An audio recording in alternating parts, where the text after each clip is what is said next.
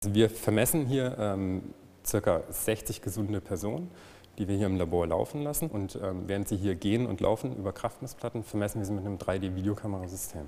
Das Ganze dient nachher als Normdatensatz für Arthrosepatienten.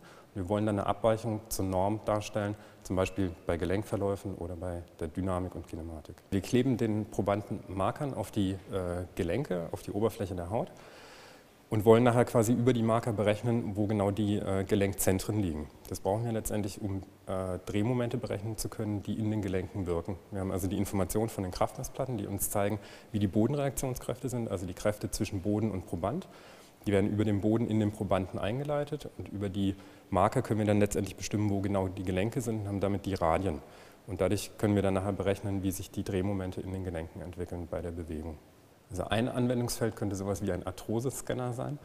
Das heißt, ähm, wir würden gerne gesunde oder Patienten, die noch keine Arthrose aufweisen, die also keine akute ähm, Arthrose haben, keine Schmerzen haben, hier im Labor vermessen und ihnen dann sagen können, ob sie Tendenzen für eine Arthrose haben. Das heißt, dadurch, dass wir die, die äh, Abweichung zur Norm letztendlich darstellen können, können wir vielleicht Tendenzen erkennen, ob jemand eine Arthrose entwickelt oder nicht, weil bei einer Arthrose letztendlich das Problem ist, dass sich ähm, die Personen erst melden oder erst zum Arzt gehen, wenn sie akute Probleme haben. Und dann ist es in den meisten Fällen schon zu spät.